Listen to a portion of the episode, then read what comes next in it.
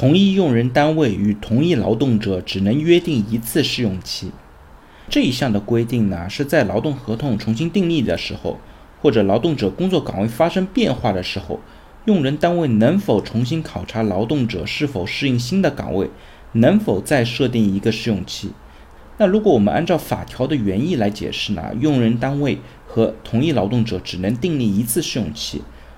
如果劳动者发生调岗的情况，那肯定不能够再设定新的试用期。但是呢，如果劳动者离开公司又加入的，是不是可以再重新订立试用期呢？我觉得在司法实践当中，应当也可以分开来看。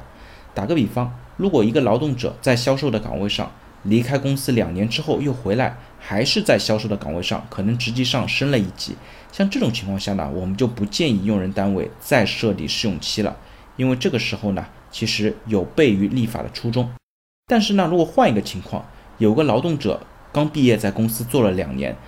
之后呢离职之后，过了十年之后，公司再把他招回来，这个时候呢，招用这个劳动者的岗位和职位都发生了翻天覆地的变化，这个时候如果用人单位要求再设置一定的试用期，从我的理解来说，它应该是比较有道理的，而且呢，我们也看了一些司法实践的一些判例，像对于这种。离开很长时间又加入，而且呢，他的岗位也完全不一样的情况下，往往呢，司法实践也会支持用人单位可以再设立试用期。